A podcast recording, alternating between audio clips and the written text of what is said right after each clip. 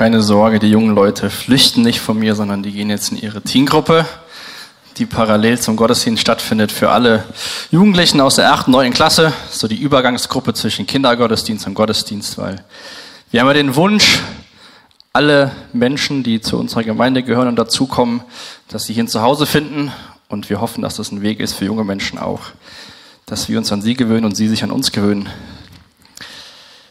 Ihr dürft gerne schon mal eure Bibel aufschlagen. Johannes Kapitel 14 schauen wir uns heute die ersten sieben Verse an.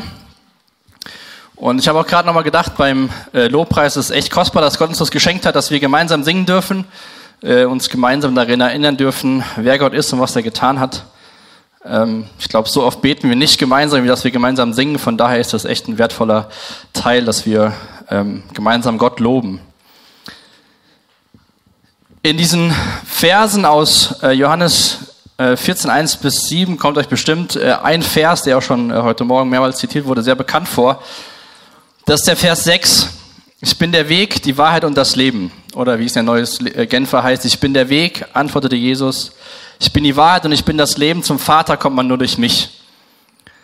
Im Herbst letzten Jahres hatten wir als Gemeindeleitung Klausur und ähm, haben den Tag so mit einer Andacht gestartet. Und während der Andacht kam so dieser Vers bisschen raus womit wir auch so in dieses Jahr gehen wollen als Gemeinde. Ähm, ich meine, der Vers ist immer gut. Und ähm, ich glaube auch die Herausforderung für, für dich oder auch für mich, vielleicht wenn der Vers oder die Textstelle dir sehr bekannt ist, dich heute Morgen darauf einzulassen, nicht zu sagen, ja, den Vers kenne ich, das habe ich schon gehört, das kenne ich sogar auswendig, ähm, kann ich mich jetzt mit anderen Dingen beschäftigen, was so in der nächsten Woche auf mich zukommt. Ähm, ich glaube, es ist wichtig, dass wir uns immer wieder mit Texten beschäftigen, die uns auch sehr äh, bekannt sind und auch Gottes Wort ganz neu ähm, zu uns reden lassen. Also dieser Satz, ich bin der Weg, die Wahrheit und das Leben, den sagt man schnell, den zitiert man vielleicht ähm, hier und da schon mal, auch gerade wenn es um diese Ich bin-Aussagen Jesus sind, sind die auf jeden Fall auch dabei. Aber gerade auch so dieser Kontext, ähm, wo Jesus anfängt, seine Jünger darauf vorzubereiten, dass er bald nicht mehr bei ihnen sein wird, hat mich nochmal so neu bewegt, das wirklich ähm, für, wahre, für wahre Münze zu nehmen. Dass Gott ein guter Gott ist mit einem guten Plan. Ähm, in seinen ganzen Reden mit den Jüngern sagt ja Jesus, es ist gut für mich, dass ich gehe. Und auch hier in dem Text sehen wir heute, dass Jesus nicht sagt, ich bin jetzt mal weg, seht zu, was passiert, sondern er gibt ihnen Ausblick, was er in der Zwischenzeit tut und wo sie ihm auch eines Tages hin folgen werden. Oftmals kann so dieser Nebel des Alltages ähm, so das Gute aus dem Blick verlieren.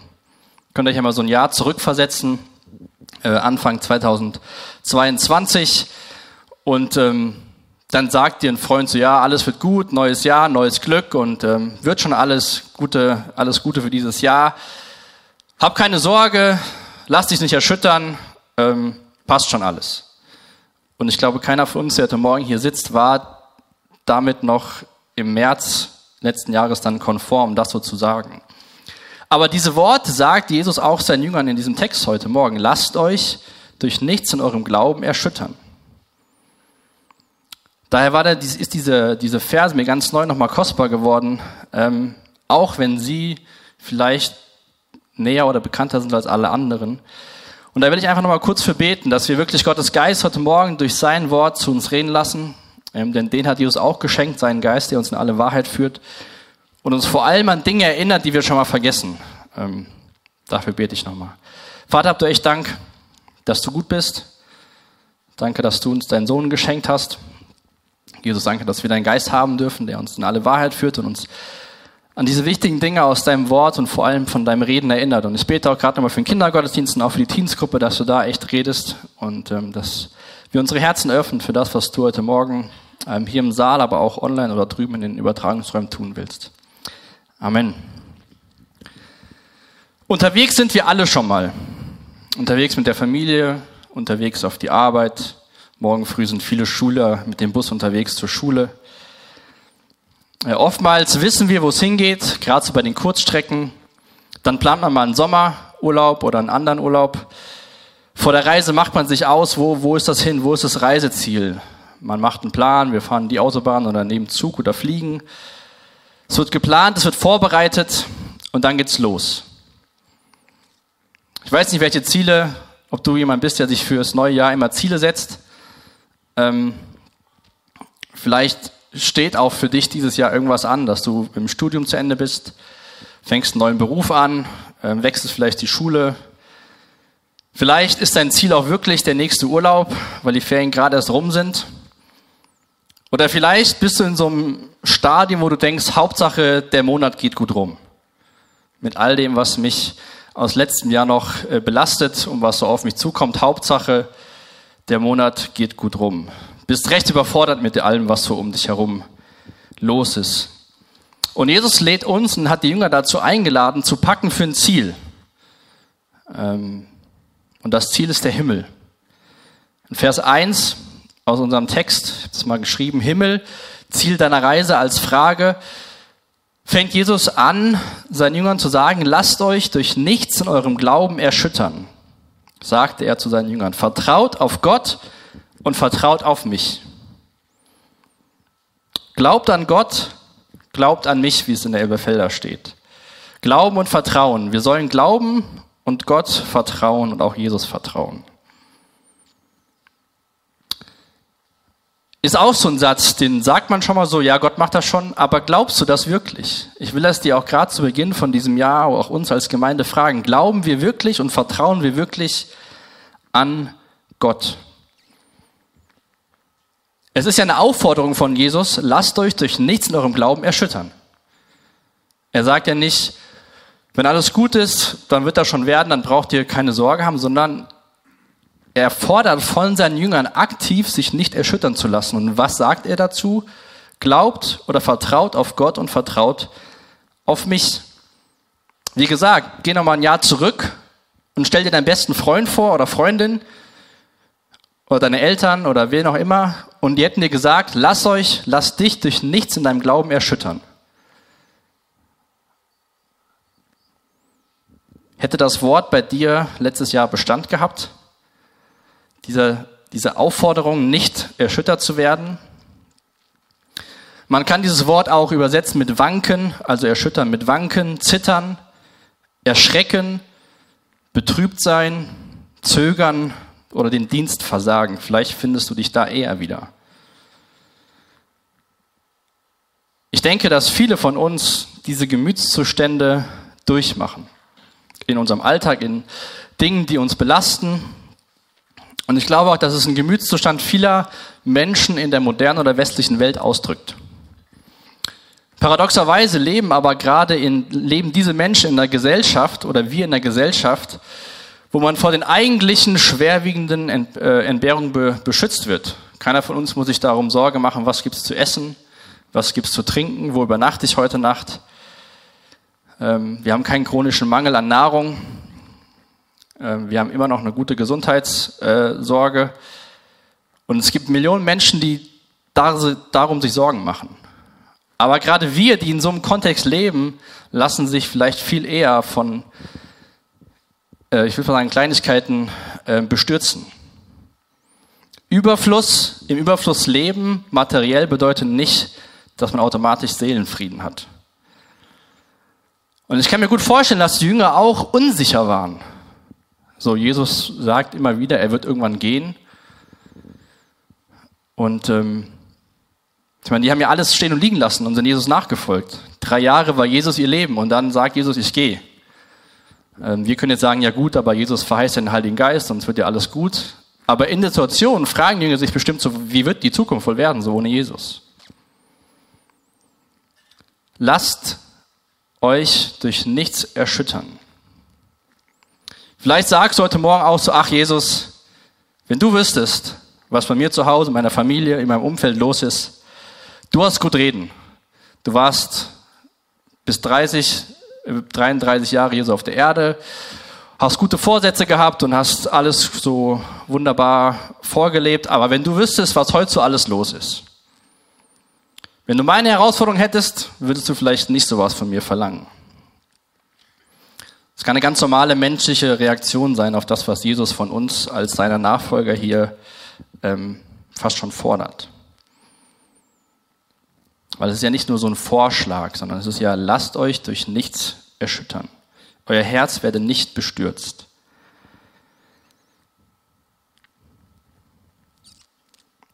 Wir suchen schon mal oft bei, ich weiß nicht, was dein Zuflussort äh, äh, für Suchanfragen ist, bei vielen ist es Google. So, wenn irgendwas passiert, so was mache ich jetzt, was mache ich jetzt, was mache ich jetzt? Ähm, da gibt es ja sehr viele verschiedene Antworten.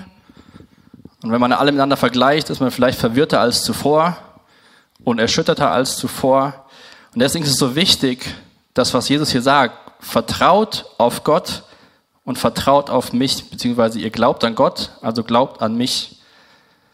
Glauben und Vertrauen, nicht auf deine Stärke, nicht auf die Gemeinde, nicht auf den Pastor, nicht auf deine Freunde, nicht auf das, was du in deinem Leben vielleicht schon erreicht hast und dir aufgebaut hast, sondern Glauben und Vertrauen auf Gott. Er ist das Objekt von unserem Vertrauen, von unserem Glauben. Auch nicht deine guten Vorsätze. Und das gute Menschen sowieso nicht. Da ist immer wieder wichtig, dass wir uns das bewusst machen, weil ich glaube, das kann so einfach passieren, dass man sein Vertrauen, sein Glauben auf was anderes setzt. Ja, ich gehe jeden Sonntag in die Gemeinde und ich habe ja meine Freunde.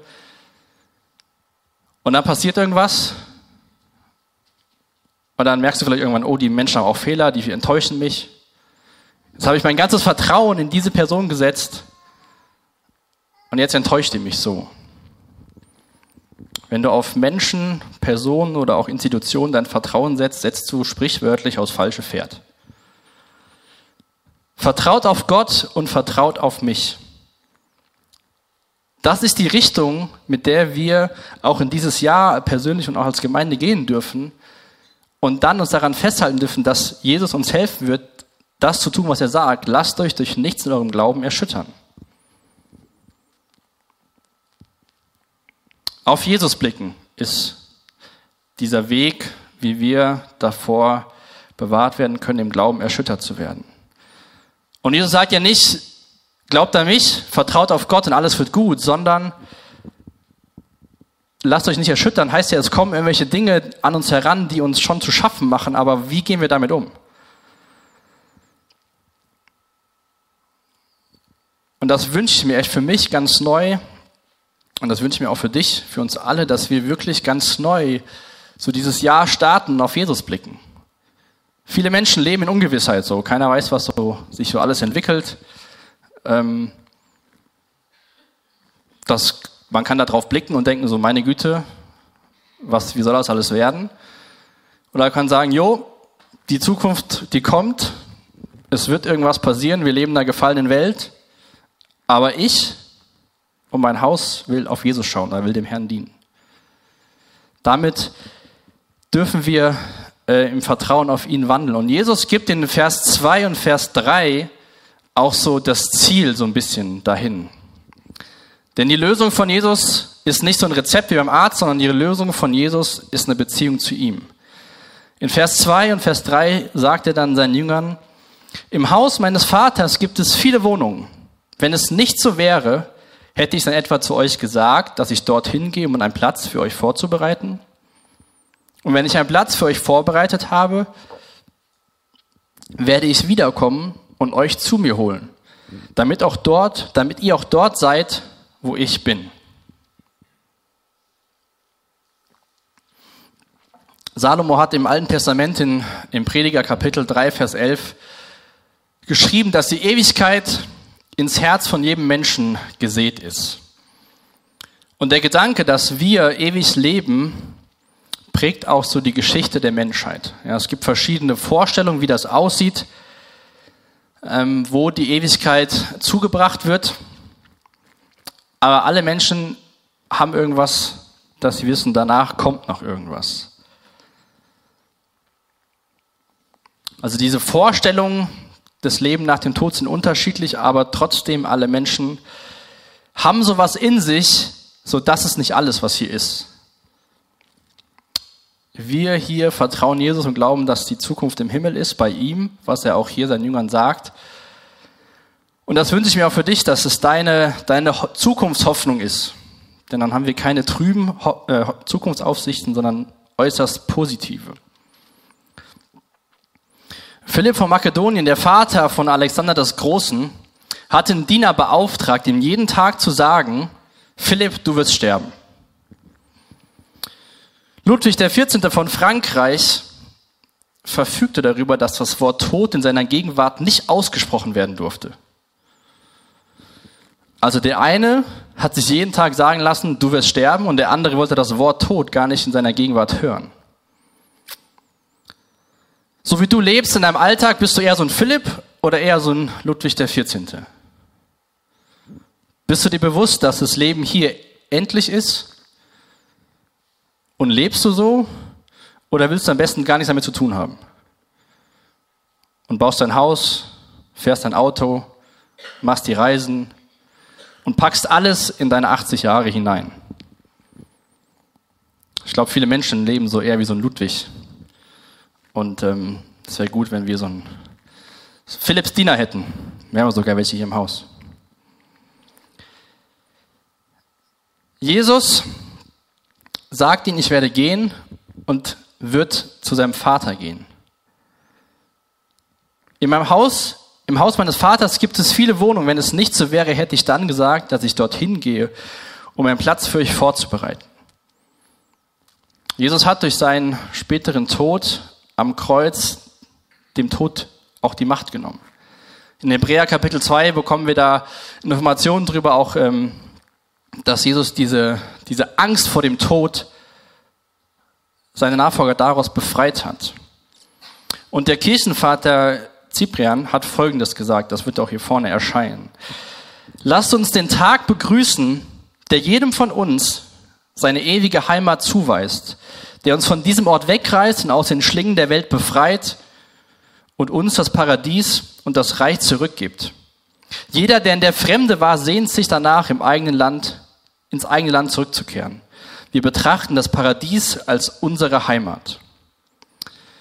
Wer von euch war schon mal länger im Urlaub, hat gesagt, übermorgen geht's endlich wieder nach Hause. Wer wacht morgens auf und denkt, endlich geht's irgendwann nach Hause? Vereinzelt Leute machen das auch. Schön. Das ist eine Perspektive, die kann uns sehr viel Hoffnung, Vertrauen und ich glaube auch Gelassenheit schenken. Das ist ein wunderbarer Blick, den Jesus uns und auch seinen Jüngern damals gegeben hat.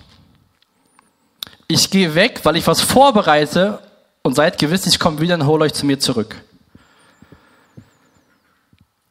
Und wenn ich einen Platz vorbereitet habe, werde ich wiederkommen und euch zu mir holen, damit ihr dort seid, wo ich bin. Kein Rezept, sondern eine Beziehung dort zu sein, wo Jesus ist.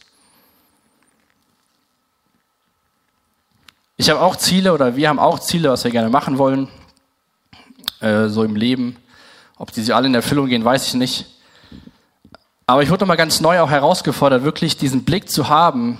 Der Ziel ist das Himmel und alles dahin ist eine Reise. Ähm, das habe ich nicht auf der Folie, aber Jonathan Edwards hat gesagt, es steht uns gut an, dieses Leben nur als eine Reise zum Himmel zu verbringen, dem wir alle anderen Sorgen des Lebens unterordnen sollten. Warum sollten wir uns um etwas anderes bemühen oder unser Herz auf etwas anderes richten als auf das, was unser eigentliches Ziel und wahres Glück ist? Manchmal sind wir Menschen schon richtig so paradox gerade so Menschen, die Jesus nachfolgen, ihn lieben und ihm nachfolgen, wiedergeboren sind, dann dreht man sich so in seinem Strudel, bin ich ja nicht von ausgenommen, und dann liest man wieder so Verse von Jesus, die er seinen Jüngern sagt, die heute auch noch Gültigkeit haben. Und sagt, ja, wie, wie dumm bin ich eigentlich? Lass mich doch ein bisschen gelassener werden. Im Haus des Vaters sind viele Wohnungen. Im Himmel ist Platz genug für jeden, der da hinkommen möchte. Es gibt da nicht so ähm, nur begrenzt Platz. Und wenn das letzte Ticket gekauft ist, dann haben wir Pech gehabt. Gott weiß schon, wie viel Platz er braucht für die ganzen Wohnungen von den Menschen, die ihm nachfolgen. Und dieses Wort Wohnung ist äh, ähnlich wie in Johannes 15, wo gesagt, bleibt in mir, diese Verbundenheit mit Jesus. Jesus verspricht hier, dass der Tod, dieser irdische Tod, nicht die Gemeinschaft mit ihm zerstören kann. Wenn du eine Beziehung zu Jesus hast, eine persönliche Beziehung, wird dein irdischer Tod nicht die Gemeinschaft trennen, sondern du hast ab jetzt auf ewig Gemeinschaft mit Jesus. Was macht dem Himmel zum Himmel. Gibt Jesus auch hier einen ganz klaren Hinweis. Er sagt ja, dass er geht, um Platz vorzubereiten. Und dieser Ort, der Himmel ist der Ort, wo Jesus ist im Endeffekt. Das wünsche ich mir für mich ganz neu, dass ich wirklich so den Himmel gleich Jesus und nicht den Himmel gleich das Haus, was ich mir immer erträumt habe, den Strand, den ich immer nur auf Bildern sehe, sondern der Himmel ist Jesus. Und wenn das mein Ziel ist und mein Vertrauen ist, dann ist alles gut. Und Jesus sagt ja auch hier ganz deutlich, ich gehe hin, um was vorzubereiten. Auch da sehen wir schon wieder Hinweise auf den Weg dahin, der auch den Kreuzestod beinhaltet. Seine Jünger bekommen immer wieder Hinweise darauf, dass es nicht zufällig passieren wird, dass er gekreuzigt wird oder dass irgendwelche Leute spontan die Idee haben, sondern das war der Weg und der Plan des Vaters. Und Jesus geht ihn ganz bewusst. Ich glaube auch, dass dieser Weg, das, was er vorbereiten wird, dass hier auch primär das äh, Erlösungswerk am Kreuz gemeint seine Auferstehung. Weil was bringt es, wenn Jesus im Himmel ist und dir eine Wohnung vorbereitet und du keine Erlösung von Schuld hast? Die Vorbereitung, die Jesus trifft, damit wir Platz im Haus des Vaters haben, ist das Erlösungswerk am Kreuz. Und so ist sein Weggang einfach nicht nur ein Verlassen der Menschheit, sondern eine Fortsetzung seines Werkes für die Menschheit. Das fand ich sehr spannend, dieses Bild, sich damit zu befassen. Wirklich dieser Weg oder diese Vorbereitung ist nicht, er ist jetzt Innenausbauer im Himmel und verputzt die Wände, sondern er ist dein Erlöser, der im Kreuz stirbt und wieder aufersteht am dritten Tag und hat den Weg vorbereitet und die Wohnung vorbereitet. Dass wir erst die Möglichkeit haben können, im Haus des Vaters zu sein. Damit wir dort sind, wo er ist, wie er sagt hier Ende Vers 3. Und auf dem Weg dahin haben wir immer mal wieder Herausforderungen. Und eine Herausforderung ist, dass der Teufel uns versucht, Lügen einzuheimsen über den Himmel. Immerhin ist das der Ort, aus dem er verbannt worden ist. Unser Ziel ist seine Vergangenheit, weil er hochmütig geworden ist und Gott gegenüber gesündigt hat, wurde er aus dem Himmel fallen gelassen. In Offenbarung lesen wir auch davon, ähm, Offenbarung 13, Vers 6, aber den habe ich nicht hier vorne auf der Folie. Er riss sein Maul auf und stieß Lästerung gegen ihn aus. Verhö er verhöhnte seinen Namen und seine heilige Wohnung, sowie alle, die ihre Heimat im Himmel haben. Der Teufel ist hinter dir her. Jeden Tag. 24-7. Versucht dir irgendwelche Lügen einzuheimsen. Fällt mir gerade ein, wir haben auch ein Buch am Büchertisch. Da geht es auch darum, dass wir nicht den Lügen glauben, die der Teufel uns so im Alltag erzählt, ähm, heißt Live No Lies, könnt ihr euch gerne nachher erwerben, wenn ihr da einfach mit ins neue Jahr auch starten wollt. Der Teufel ist hinterher, dir Lügungen zu unterbreiten. Er lästert gegen alle, die ihre Heimat im Himmel haben. Dagegen kämpft er, seitdem er aus dem Himmel vertrieben wurde. Und gibt es für den Teufel oder seine Dämonen nicht eine bessere Möglichkeit, dich anzugreifen, als uns Lügen über das Ziel zu verbreiten? Er ist voll langweilig, bist in so einem Zustand der Schwerelosigkeit, weiß nicht, was du tun sollst. Guck mal, was du hier alles hast. Kannst in Urlaub fahren, hast eine Familie, kannst dich um die Kinder kümmern. Da oben kennst du keinen mehr, weißt du gar nicht, wo du bist. Stell dir mal vor, dir sagt jemand, hey, ich habe einen voll, voll guten Ort, da ist es voll langweilig, du bist abgeschieden, kein Kontakt, weißt nicht, was du tun sollst, keiner will dahin reisen. Wenn dir jemand sagt, hey, ich kenne einen Ort, da ist dein bester Freund, der gibt alles für dich, der ist gekommen, hat dein Leben für sich gegeben und der wartet auf den Tag, um dich zu sich zu holen. Mach dich fertig für die Reise. Da würde ich hingehen diese Reise würde ich mich begeben. Deswegen dürfen wir diesen Lügen, die du vielleicht hörst vom Teufel, nicht glauben, dass es langweilig irgendwann wird und du möglichst viel in diese 80 Jahre packen musst. Wenn der Himmel so langweilig wäre, was gäbe es für eine Motivation, Menschen einzuladen, mit auf den Weg zu kommen? Was gäbe es für eine Motivation, das Evangelium zu verkünden? Deswegen ist es immer wichtig, dass wir uns darauf einrichten, was ist unser Ziel. Und natürlich gibt es immer wieder Herausforderungen. Letztes Jahr gab es auch Herausforderungen, aber letztes Jahr gab es viel Gutes. Wir durften als Gemeinde 125 Kinder bei dem Camiso Camp begrüßen. Die waren fünf Tage hier, haben jeden Tag das Evangelium gehört. Es gab tolle Freizeiten, Menschen haben sich taufen lassen, Kinder, Jugendliche folgen Jesus nach. Jede Woche bekommen sie Gottes Wort weitergegeben. Ähm, und davor und auch für Weihnachten gab es gute Gespräche mit Behörden und Ämtern, die gesagt haben, jo, könnt ihr so machen. Da ist ein Grund, dankbar zu sein.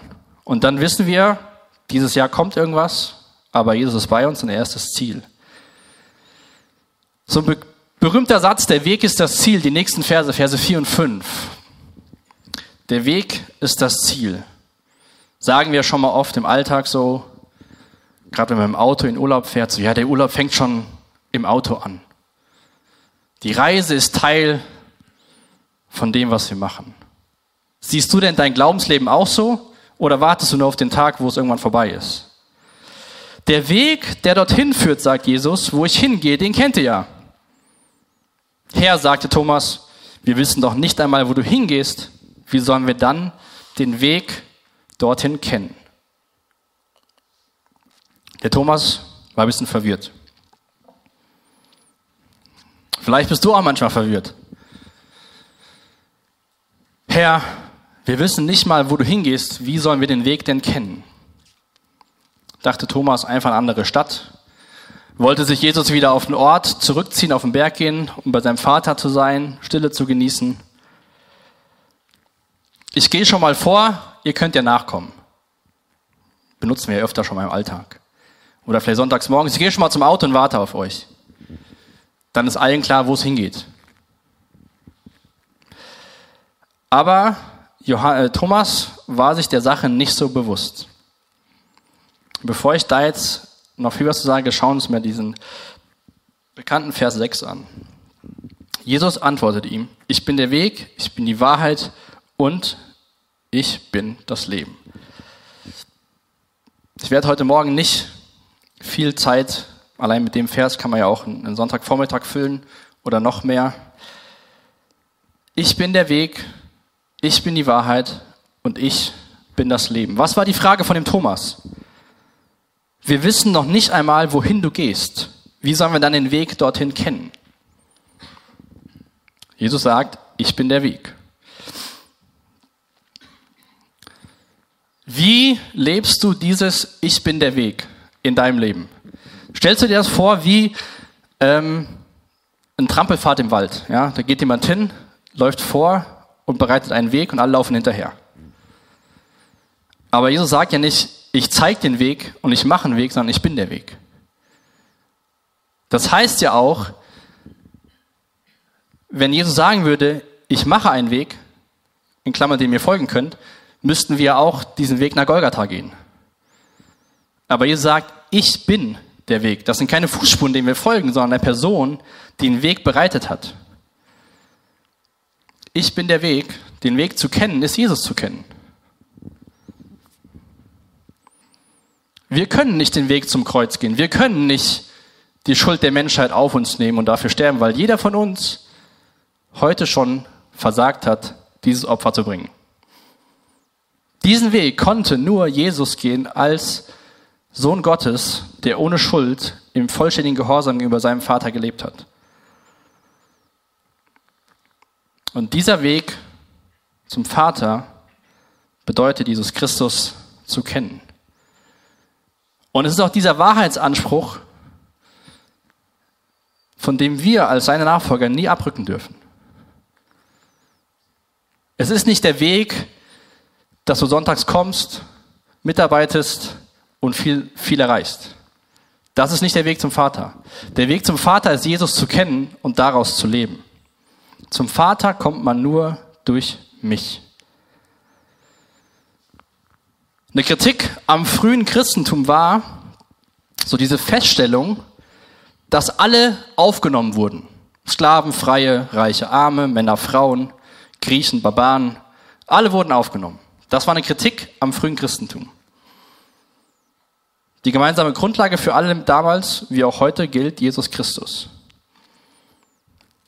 Es wäre gut, wenn jemand sagen würde, ach, da oben, in diesem alten Kasernengelände gibt es so ein Gebäude, da dürfen alle hinkommen. Die machen gar keinen Unterschied, wer da kommen darf. Irgendwie nehmen die alle auf. Wäre eine schöne Kritik. Und es ist überhaupt nicht arrogant, dass Jesus der einzige Weg zum Vater ist. Jesus sagt, ich bin der Weg, ich bin die Wahrheit und ich bin das Leben. Er sagt nicht, ich habe da einen Weg, ich kenne Wahrheit und es gibt auch Leben. Natürlich ist das heutzutage, äh, wird das aufgefasst von außen, von Leuten, die, die Jesus und seinem Evangelium Böses wollen, als was Arrogantes. Aber wir können mal in Johannes 1, Vers 18 in dieser Einleitung zum Johannesevangelium lesen, was Johannes dort über Jesus sagt, ähm, wer er ist. Johannes 1, Vers 18. Niemand hat Gott je gesehen. Der einzige Sohn hat uns ihn offenbart. Er, der selbst Gott ist und an der Seite des Vaters sitzt. Niemand hat Gott je gesehen.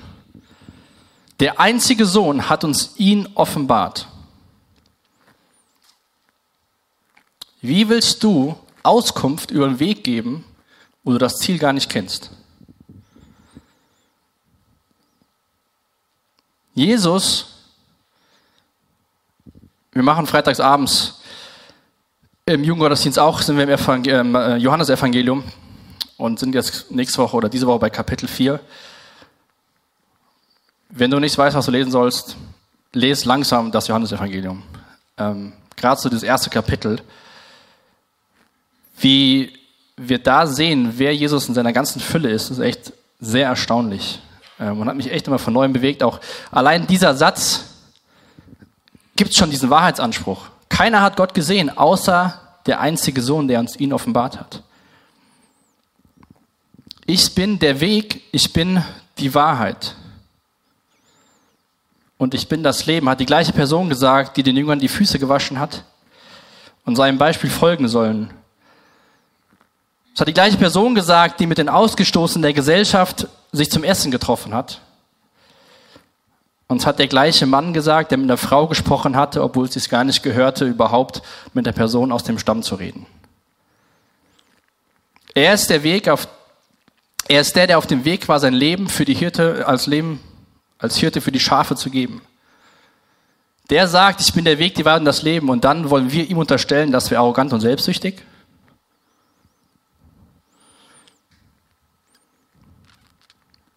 Kannst du wirklich sagen, du bist, zu Jesus sagen, du bist arrogant? Zu sagen, ich bin der Weg, die Wahrheit und das Leben und keiner kommt zum Vater als nur durch mich, wenn er kommt, um zu dienen? Paulus schreibt in Apostelgeschichte 4, Vers 12, bei niemand anderem ist Rettung zu finden. Unter dem ganzen Himmel ist uns Menschen kein anderer Name gegeben, durch den wir gerettet werden können. Wir brauchen uns als Gemeinde auch nicht auf irgendwelche Programme zu verlassen und irgendwelche äh, Dinge zu tun, damit wir dadurch irgendwas erreichen, sondern wir müssen uns auf Jesus verlassen und ihn fragen, was er mit uns als Gemeinde vorhat. Und wir haben das wunderbar gesehen drüben ähm, an Weihnachten, was Wunderbares Jesus uns schenkt. Und auch das ist nicht für uns, sondern für alle Menschen, die ihn suchen. Und das ist die Botschaft, die immer gleich bleibt. Bei niemand anderem ist Rettung zu finden unter dem ganzen Himmel. Ist uns kein Menschen, ist uns Menschen kein anderer Name gegeben, durch wen wir gerettet werden können. Kein anderer Name. Diese Ich Bin-Worte von Jesus haben Bestand, auch im Jahr 2023. Und ich bin der festen Überzeugung, wenn Gottes Geist sich Menschen offenbart, ihnen wirklich zeigt, wer Jesus ist, wer diese Person ist, die sagt, ich bin Weg, Wahrheit und Leben, dass sie dann sehen, dass es nicht arrogant und intolerant ist, sondern äußerst großzügig, dass sich überhaupt Gott offenbart und uns einen Weg schenkt, ewig bei ihm zu sein. Und da sehen wir auch hier in Vers 7, ähm, Jesus ist Gott. Vers 7 sagt er zu seinen Jüngern und zu uns, wenn ihr erkannt habt, wer ich bin, werdet ihr auch meinen Vater erkennen. Ja, ihr kennt ihn bereits, ihr habt ihn bereits gesehen. Wenn ihr erkannt habt, wenn ihr vertraut seid, wenn ihr ihn kennengelernt, wenn ihr mich kennengelernt habt, werdet ihr auch meinen Vater erkennen. So erkennen ist nicht nur mal so ein Schulfreund auf dem Bild zu sehen von vor 20, 30 oder 40, 45 Jahren. Erkennen heißt wirklich zu kennen.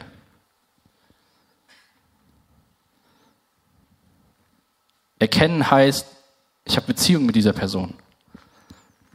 Wenn ihr erkannt habt, wer ich bin. Jesus macht es ganz deutlich in diesem Vers, dass er und der Vater sind eins. Jesus, hatten wir eben in Johannes 1, Vers 18, ist das perfekte Abbild Gottes. Er ist, ist Gott. Auch zu Beginn von seinem Evangelium, die ersten beiden Verse, sehen wir ganz deutlich, wie Johannes diese Verknüpfung macht zwischen Jesus, dem Sohn und Gott, dem Vater und auch dem Vergleich zur Schöpfung. Jesus Christus ist Gott in von vollkommener menschlichen Gestalt. Er ist das Wort und wurde ein Mensch aus Fleisch und Blut und lebte unter uns, sagt Johannes auch im ersten Kapitel.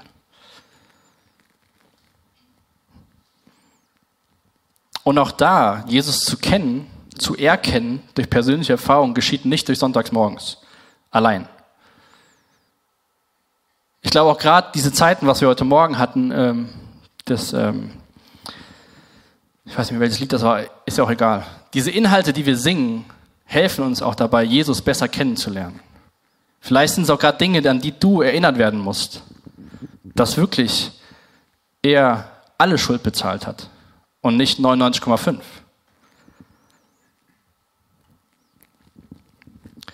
Wenn wir Jesus erkannt haben, sagt ja Jesus, erkennen wir den Vater. Und das Wunderbare ist, dass dann der Vater uns nicht sieht, wie wir in unserer Schuld im Schlamm versacken, sondern dass dann der Vater uns durch Jesus sieht. Also erkennt uns der Vater auch durch Jesus. Jesus ist ein wunderbarer Mittler zwischen uns und seinem Vater. Deswegen ist er der Weg, die Wahrheit und das Leben. Diese Jünger, die mit ihm unterwegs waren, die drei Jahre, wo sie echt engen Kontakt hatten, viel erlebt haben, was Jesus so getan hat, wie er war, wie er den Vater offenbart hat. Sie haben sicher auch viel gelernt. Und doch wusste Jesus irgendwie, dass sie ihn erst so richtig erkennen werden, wenn er das Werk auf der Erde vollendet hat. Und auch diese Einheit von Gott, dem Sohn und Gott, dem Vater, sehen wir in Johannes 17, wo Jesus dieses Gebet spricht, dieses hohe priesterliche Gebet. Und ich habe nur mal zwei Verse rausgegriffen, Vers 14 und Vers 22. Dass wir wirklich sehen, dass der Vater und der Sohn eins sind. Und dass wenn wir Jesus erkannt haben, wenn wir ihn kennengelernt haben, wir auch Gott kennengelernt haben. Johannes 17, Vers 14. Ich habe ihnen dein Wort weitergegeben und nun hasst die Welt hasst sie die Welt, weil sie nichts zu ihr gehören. So wie auch ihr, ich nicht zu ihr gehöre. Moment. Ah ja, ich habe den ganzen, den ganzen Fels hier. Bald bin ich nicht mehr in der Welt, ich komme zu dir. Sie aber sind noch in der Welt. Vater, du heiliger Gott, der du mir deine Macht gegeben hast, die Macht deines Namens, bewahre sie Lasst euch durch nichts erschüttern. Bewahre sie durch diese Macht, damit sie eins sind, wie wir eins sind. Die Herrlichkeit, die du mir gegeben hast, habe ich nun auch ihnen gegeben, damit sie eins sind, so wie wir eins sind.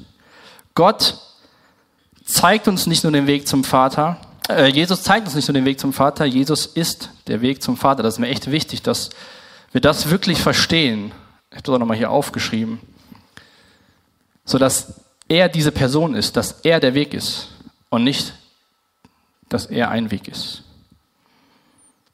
James Gray sagte mal, wen kümmert schon die Reise, wenn der Weg nach Hause führt? Es gibt auch so ein Gefühl von Gelassenheit.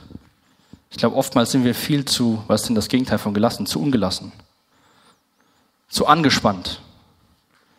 Zu aufgeregt. So, deine Kinder kommen in die nächste Schule und so. Es gibt lauter Dinge im Leben, die anspannend sind. Das will ich gar nicht kleinreden, aber im Anblick dessen, wo die Reise hingeht, wen kümmert schon, den, wen kümmert schon die Reise?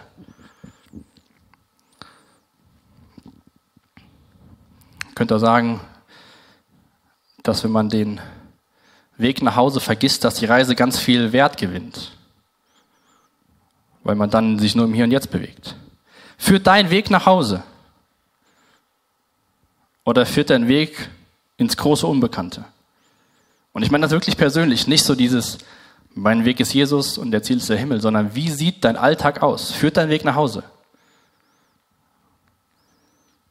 Jesus lädt dich ein, nach Hause zu kommen. Er hat versprochen, dass er wiederkommen wird und alle, die, die ihm nachfolgen, zu sich holen wird.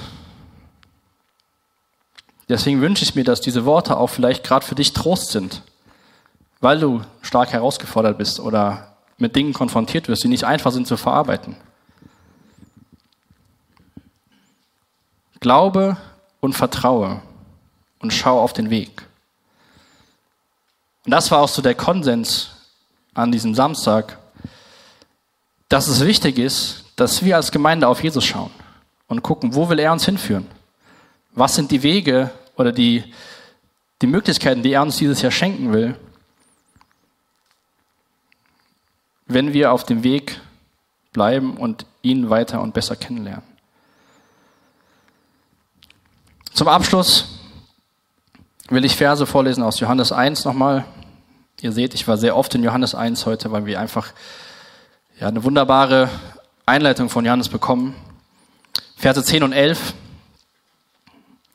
Da schreibt Johannes, er war in der Welt, aber die Welt, die durch ihn geschaffen war, erkannte ihn nicht. Er kam zu seinem Volk, aber sein Volk wollte nichts von ihm wissen. Alle jedoch, die ihn aufnahmen und an seinen Namen glaubten, gab er das Recht, Kinder Gottes zu werden. Sie wurden es weder aufgrund ihrer Abstammung noch durch menschliches Wollen noch durch den Entschluss eines Mannes. Sie sind aus Gott geboren worden.